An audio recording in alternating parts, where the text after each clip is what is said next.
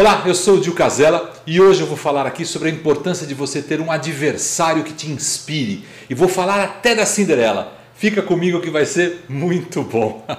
Olha, antes de mais nada, quero te pedir para que curta esse conteúdo, inscreva-se no meu canal, ative o sininho para saber das novidades e me siga nas redes sociais. Por favor, compartilhe e recomende meus vídeos, meus podcasts aos seus amigos, seus familiares. Sou muito grato por caminharmos juntos nessa jornada. Muito obrigado por isso. Valeu. Vamos lá. A atmosfera dessa fase toda que estamos enfrentando agora deixou muitas pessoas perdidas, muitas pessoas sem rumo. Alguns mercados, algumas atividades sentiram muito mais o golpe econômico e funcional do isolamento social do que outros, do que outras atividades, do que outros segmentos. Parece incrível, mas alguns setores até conseguiram evoluir, mas são setores bem nichados, são setores bastante específicos do dia a dia. Nunca se falou tanto da necessidade da reinvenção, da renovação do que se faz. Quero deixar claro que tudo que você tem a fazer é encontrar a sua luta. E esse é o seu barato, encontrar a sua luta. O que todos precisam é de um grande adversário que inspire, um adversário que jogue o bom jogo. Davi tinha Golias, Luke tinha Dart, a Apple tinha a IBM, depois veio a Microsoft. Todos os times de futebol, todos os times do Brasil, de qualquer atividade esportiva, possuem seus arqui-inimigos, não é mesmo? Olha lá, o Palmeiras tem o Corinthians, tem o São Paulo, o Remo tem o Paysandu, o Grêmio tem o Inter, a Ponte tem o Guarani. E aí, não são só os grandes, não. Os, os times das cidades, os times de, de, lugares pequenos, o time do bairro, da rua de cima, tem rivalidade com o time da rua de baixo. E é assim que acontecem as coisas. A gente, na pandemia, tem o vírus como grande adversário para superar. E as nossas armas são as vacinas e o isolamento social. Pois é, pensa nisso também. O desenvolvimento tecnológico e da ciência em momentos de guerra foi enorme, foi uma coisa que, que aconteceu muito de uma forma muito rápida. A, a, chamada Guerra Fria foi uma disputa palmo a palmo pra, eh, pelo poder, pela corrida espacial e até, infelizmente, pela corrida armamentista né, que acabou acontecendo.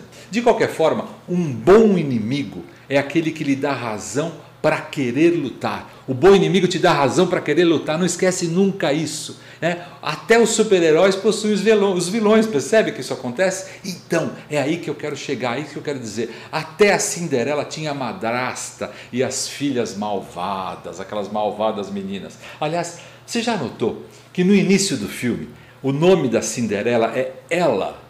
É, presta atenção no início do filme chamam-se, ela, ela é chamada de ela. Daí quando ela fica com a madrasta, quando o pai dela morre, ela passa a fazer aquelas tarefas domésticas na casa. E o seu rosto fica coberto de poeira e de cinzas da lareira da casa. Cinder, em inglês, significa aquele pó fino de lareira, aquela escória queimada. Daí veio o nome Cinderela.